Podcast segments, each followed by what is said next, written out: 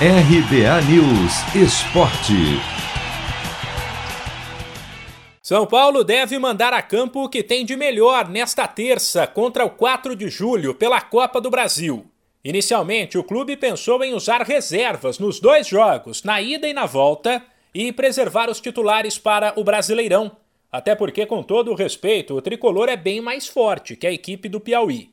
Mesmo com a derrota por 3 a 2 da semana passada em Teresina, tem gente no São Paulo que acha que o tropeço foi um acidente e que os reservas no Morumbi conseguem reverter o placar.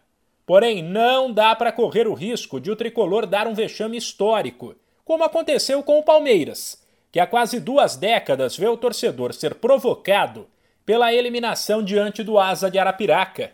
Por isso, nada de poupar. Apesar de que o São Paulo não será tão titular assim Além de Daniel Alves e Benítez, que já estavam machucados, o volante Luan, também com um problema na coxa, deve ser desfalque, assim como Arboleda, que está com a seleção do Equador, e Lisieiro, que serve a seleção brasileira olímpica.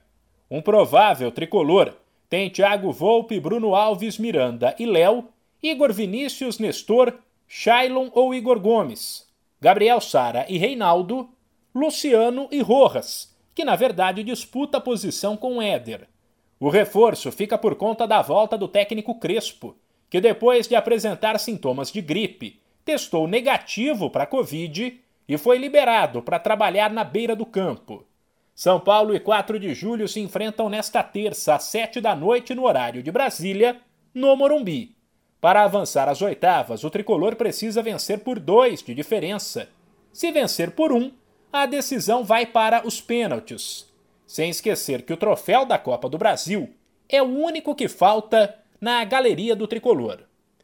De São Paulo, Humberto Ferretti.